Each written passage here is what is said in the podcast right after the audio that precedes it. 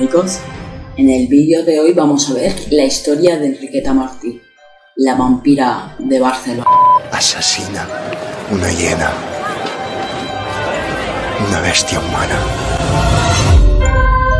Han circulado estos días por Barcelona alarmantes rumores respecto a la desaparición misteriosa de buen número de criaturas de corta edad.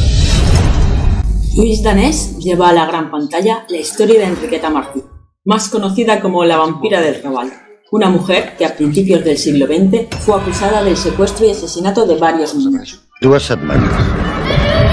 Se le ha considerado tradicionalmente perpetrora del secuestro, proxenetismo y asesinato en serie de niños. De esos niños lo aprovechaba casi todo, la grasa, la sangre, los cabellos, los huesos.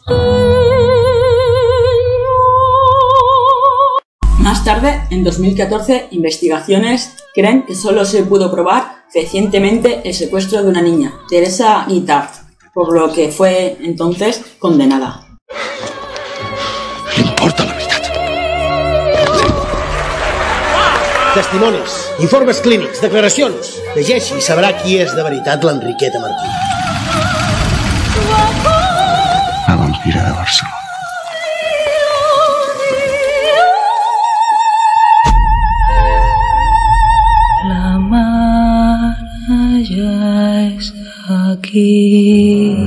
Enriqueta Martí Ripollés nació el 2 de febrero de 1868 en San Feliu de Llobregat. De muy joven, Enriqueta se traslada desde su ciudad natal a Barcelona, donde trabaja como niñera, pero pronto comienza a ejercer la prostitución, tanto en burdeles como en lugares dedicados a esa actividad, como eran el puerto de Barcelona o el portal de Santa Madrona. En 1895 se casa con un pintor llamado Juan Ullalo.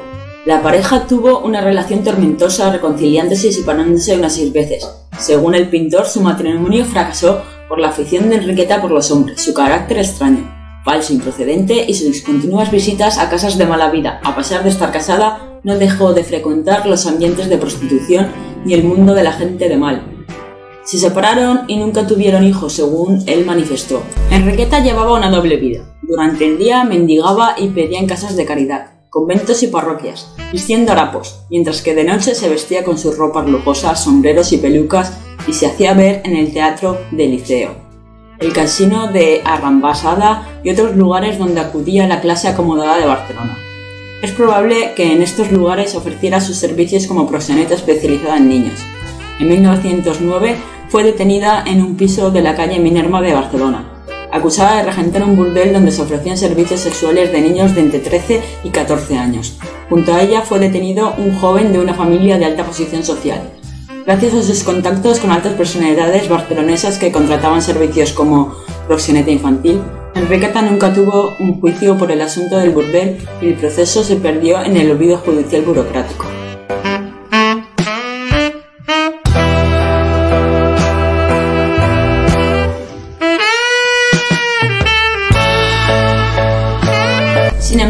No tenía ninguna necesidad de mendigar, ya que además de su trabajo como proxeneta de niños, también ejercía la profesión de curandera y su doble trabajo le daba suficiente dinero para vivir sin problemas. Enriqueta ofrecía sus ungüentos, pomadas, filtros, cataplasmas y pociones, especialmente para curar la tuberculosis, tan temida en aquella época, y todo tipo de enfermedades que no tenían cura en la medicina tradicional. Gente de clase alta pagaba grandes sumas de dinero por estos remedios. Supuestamente los productos que utilizaba para fabricar sus remedios estaban compuestos por restos humanos de los niños que secuestraba y prostituía. De esos niños, como he dicho antes, lo aprovechaba casi todo, la grasa, la sangre, los cabellos, los huesos, que normalmente transformaba en polvo. Por esta razón, no tenía problemas para deshacerse de los cuerpos de sus víctimas. El 10 de febrero de 1912 secuestró a Teresita Millard con Ghost. Durante dos semanas todo el mundo la buscó y en esta ocasión hubo una gran indignación popular, ya que se demostraba que el temor de la población por los secuestros infantiles era fundado y que las autoridades habían sido extremadamente pasivas con este tema. Y salgo un poco del contexto para recordaros que cuando buscas Comparte o promocionas pornografía infantil en Internet, aunque solo sea por mera curiosidad, ayudas al negocio de enfermos como esta, como esta vampira, que todavía un siglo después siguen existiendo y van pululando por nuestra red. Teresita paseaba como un día cualquiera por las calles de su barrio, el Raval de Barcelona, cuando de repente una mujer corpulenta, desaliñada y con un abrigo muy viejo y bastante putrefacto, se acercó hacia ella y la envolvió en él. Sería una vecina, Claudia Elías, la que pondría a la policía tras la pista de Enriqueta Martí. El 17 de febrero vio a una niña con el cabello rapado mirando desde un ventanal del patio interior de su escalera. El piso era el entresuelo del número 29 de la calle de Poniente, la señora Elías nunca había visto a esa niña. La pequeña jugaba con otra criatura y Claudia le preguntó a Enriqueta si esa niña era suya y ella le cerró la ventana sin contestarle. Claudia Elías, extrañada, comentó el hecho al colchonero de la misma calle, con quien tenía amistad, y le hizo saber que creía que la pequeña era Teresita y que le había hecho sospechar la extraña vida que llevaba su vecina. El colchonero se lo hizo saber a un agente municipal, José Asens, y este a su vez se lo comunicó a su jefe, el brigada Ribot. El 27 de febrero, con la excusa de una denuncia por tenencia de gallinas en el piso, el brigada Ribot y dos agentes más fueron a buscar a Enriqueta, que se encontraba en el patio de la calle Ferlandina, haciéndole saber la denuncia. Llevaron a la asesina hasta su piso. Ella se mostró sorprendida, pero no puso resistencia, probablemente para no levantar sospechas. Cuando entraron los policías encontraron dos niñas en el piso. Una de ellas era Teresita, la otra niña que se identificó a sí misma como Angelita, hija de Enriqueta, cosa que más tarde sería puesta en duda. Teresita explicó cómo en el momento en el que se alejó de su madre, Enriqueta se la llevó de la mano proponiéndole caramelos, pero al comprobar que se la llevaba demasiado lejos de su casa, Teresita quiso volver y Enriqueta la cubrió con el trapo negro. La cogió por la fuerza y se la llevó a su piso. Nada más llegar a casa, Enriqueta le, cortó los cabellos y le cambió el nombre por el de Felicidad, diciéndole que no tenía padres, que ella era su madrastra y que así debía llamarla cuando salieran a la calle. La mala alimentaba con patatas y pan duro. No le pegaba, pero sí le pellizcaba y le había prohibido salir a las ventanas y balcones. Declaró también que la solía dejar a solas con Angelita, que un día se aventuraron a mirar en las habitaciones en las que Enriqueta les había prohibido entrar. En esta aventura encontraron un saco con ropa llena de sangre y un cuchillo para deshuesar, también lleno de sangre. Nunca salió del piso durante el tiempo que estuvo secuestrada. Teresita fue devuelta a sus padres después de haber declarado. Enriqueta fue interrogada sobre la presencia de Teresita Miral en su casa y ella dio como explicación que había encontrado perdida a la niña un día antes en la ronda de San Pablo. Su vecina Claudia eh, desmintió esto porque la había visto en su casa muchos días antes de la detención. La declaración de Angelita fue todavía más terrorífica. Antes de la llegada de Teresita a casa había otro niño de 5 años llamado Pepito. Angelita declaró haber visto cómo Enriqueta lo había matado en la mesa de la cocina. Enriqueta no se dio cuenta de que la niña la había visto y Angelita corrió a esconderse en la cama y se hizo la dormida. La identidad real de Angelita pronto se puso también en entredicho. La niña no sabía sus apellidos y decía ser hija de Enriqueta. Su padre se llamaba Juan, pero que nunca la había visto. La secuestradora sostenía que Angelita era hija suya, pero algunos vaguedades incongruentes de las primeras declaraciones de Enriqueta le hicieron sospechar. Enriqueta cambiaba su primer apellido Martí por Marina. Durante las declaraciones a la policía confesó su auténtico apellido, hecho que fue corroborado por el testimonio de su marido Juan Pujalo. Con este apellido se hacía conocer y alquilaba los pisos de los que casi siempre le echaban por no pagar el alquiler. El marido de Enriqueta se presentó ante el juez por voluntad propia para saber sobre la detención de su esposa y declaró que hacía cinco años que no vivía con ella, que no había tenido hijos y que no sabía de dónde había salido la pequeña Angelita. Además declaró que Enriqueta ya había mentido en el pasado con un falso embarazo y un falso parto. Un examen médico corroboró que Enriqueta no había parido nunca. Al final Enriqueta confesó y cuando había asistido a su cuñada en el parto, María Puyalo, le había mentido haciéndole creer que la criatura había muerto al nacer, para quedarse con ella. En una segunda inspección del piso se encontró el saco del que hablaban las niñas, con ropa de niños llena de sangre y el cuchillo. También encontraron otro saco con ropa sucia que en el fondo tenía huesos humanos de pequeñas dimensiones, al menos unos 30. Los huesos tenían marcas de haber estado expuestos al fuego. Encontraron también un salón sustanciosamente decorado con un armario con bonitos vestidos de niño y niña. En el salón, que contrastaba con el resto del piso, que era una gran austeridad y pobreza y donde olía mal. En otra habitación cerrada con llave encontraron el horror que escondía Enriqueta Martí.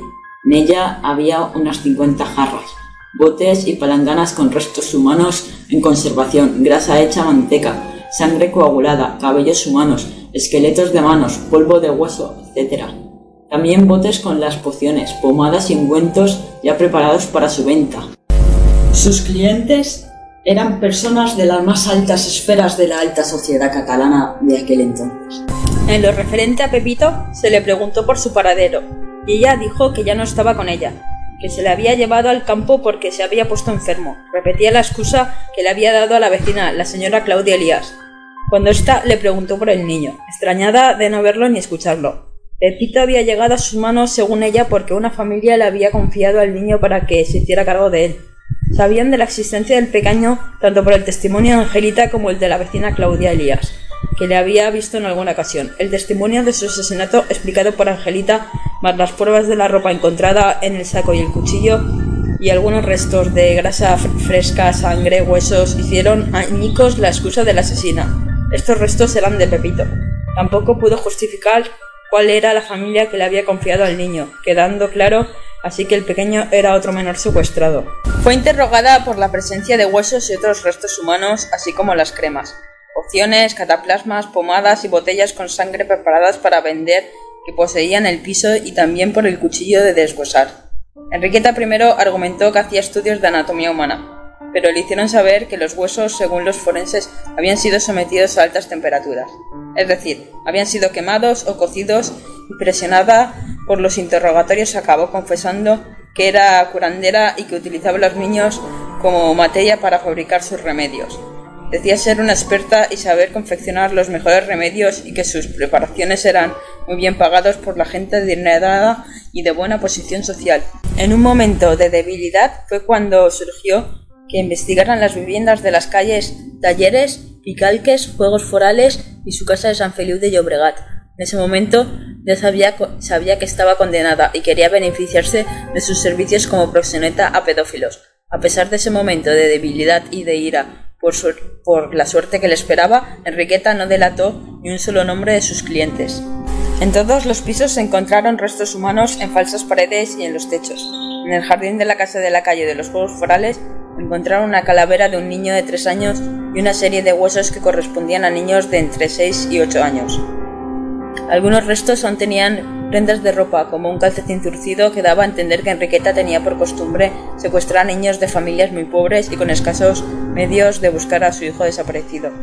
Se encontró otra vivienda en San Feliu de Llobregat, propiedad de la familia Enriqueta, donde también se hallaron restos humanos de menores en jarrones y botes y libros de remedios. En el piso de Poniente también se hicieron otros hallazgos. Un libro muy antiguo con tapas de pergamino, un libro de notas donde había escritas recetas y pociones con una caligrafía muy elegante, un paquete de cartas y notas escritas en lenguaje cifrado y una lista con nombres de familias y personalidades muy importantes de Barcelona.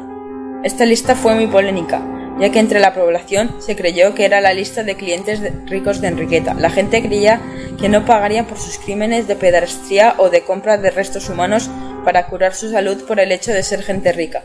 La policía intentó que la lista no trascendiera, pero corrió el rumor de que en ella había médicos, políticos, empresarios y banqueros. Las autoridades que tenían la semana trágica muy presente y con un temor de que hubiese un motín popular calmaron los ánimos de la gente haciendo que el ABC publicase un artículo donde se explicaba que en la famosa lista solo había nombres de personas a quien Enriqueta mendigaba. Enriqueta fue encarcelada en la prisión de Reina Amalia, institución demolida en 1936 en espera de juicio. Intentó suicidarse cortándose las venas con un cuchillo de madera, cosa que hizo estallar la indignación popular, porque la gente quería que Enriqueta llegase a juicio y fuese ajustada en el garrote Además de no revelar las identidades de sus clientes, las hoteles de la prisión hicieron saber mediante la prensa y se habían tomado medidas para que Enriqueta no se quedara nunca sola, haciendo que tres de las reclusas con más carisma de la prisión compartieran celda con ella. Enriqueta, sin embargo, nunca llegó a juicio por sus crímenes.